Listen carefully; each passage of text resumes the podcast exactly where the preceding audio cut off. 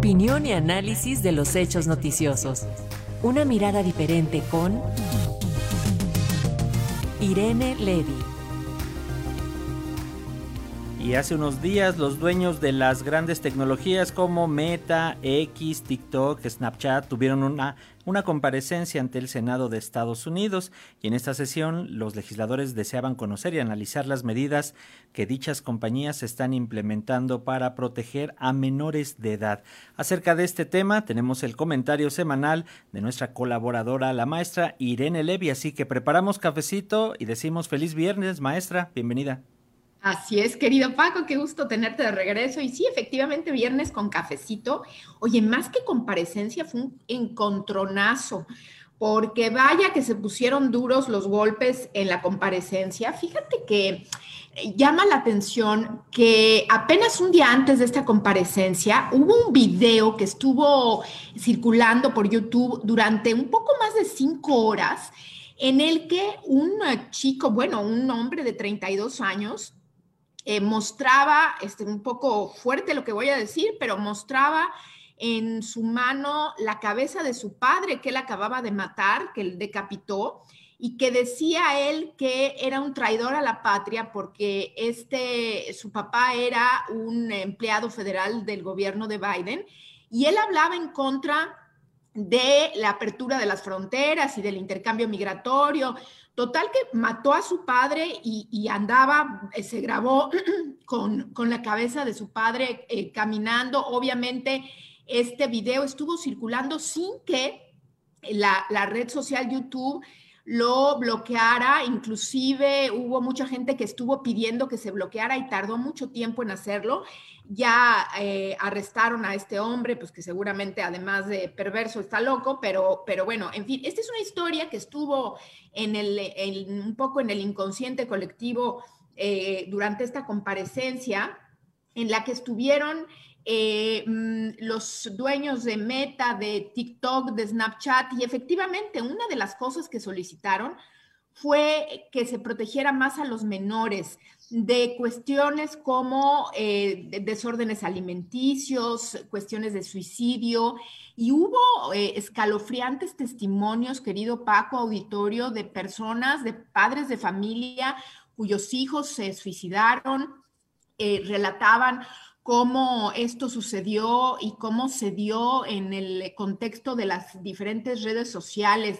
Una de las cosas que sucedieron que llamaron mucho la atención fue que eh, pues provocaron que, que Mark Zuckerberg, el dueño de Meta, esta red social que incluye Facebook e Instagram y WhatsApp también,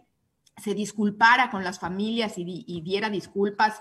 eh, por los daños que esta red ha ocasionado. Le preguntaron también algo muy eh, interesante y mostraron las imágenes de cómo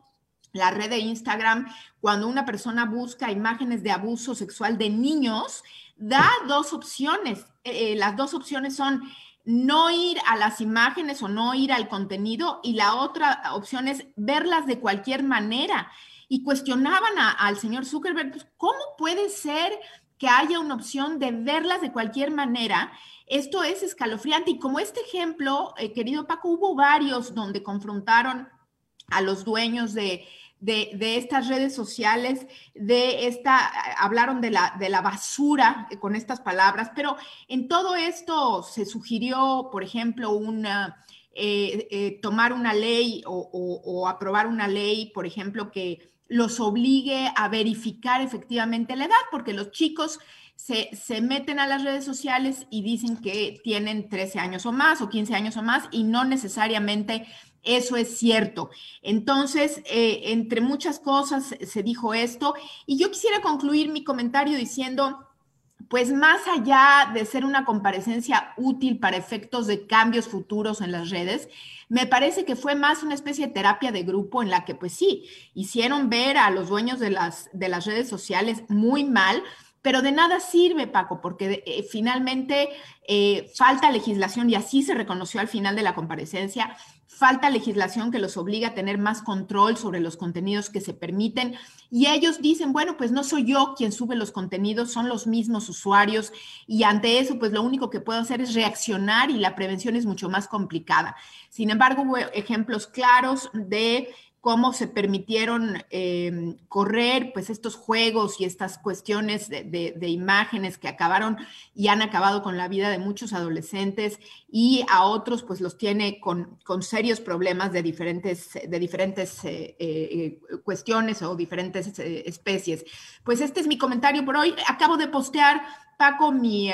el video, si a alguien le interesa ver la comparecencia, dura más o menos hora y media